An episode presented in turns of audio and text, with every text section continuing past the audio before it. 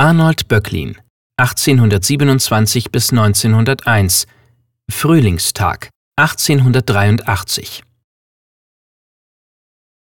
Das Bild mit dem Titel Frühlingstag von Arnold Böcklin wirkt auf den ersten Blick nicht sehr frühlingshaft.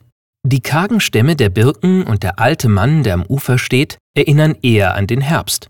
Zum Thema Frühling passt jedoch das jugendliche Paar in der Bildmitte.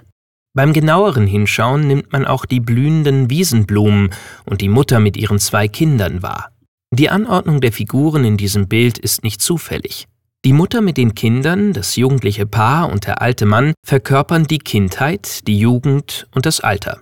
So heißt auch ein älterer Titel dieses Bildes Die drei Lebensalter. Wir haben es also nicht mit einem in der Natur gemalten Frühlingsbild zu tun, wie die Impressionisten sie in derselben Zeit gemalt haben – dieses Bild von Arnold Böcklin ist eine symbolische Darstellung menschlicher Vergänglichkeit. Die Gewässer stehen ebenfalls für den Lauf des Lebens, von der Quelle links im Bild bis zum ruhigen breiten Strom in der Mitte. Auch der wechselhafte Himmel, die unterschiedlichen Lichtverhältnisse und die Perspektive symbolisieren stetigen Wandel und Vergänglichkeit. Wandel und Vergänglichkeit prägten auch die Biografie des Künstlers. So wechselte Arnold Böcklin immer wieder seinen Wohnsitz.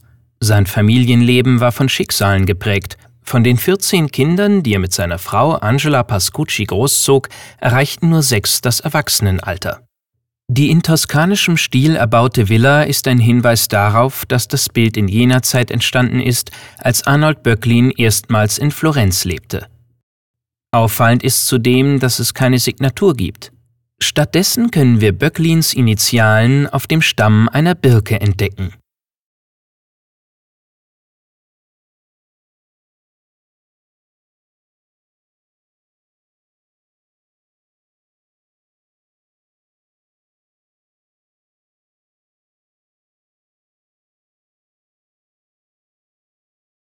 Besuchen Sie das Kunstmuseum Bern und sehen Sie die Werke im Original und laden Sie unser Gratis-App Museen Bern aus dem App Store herunter.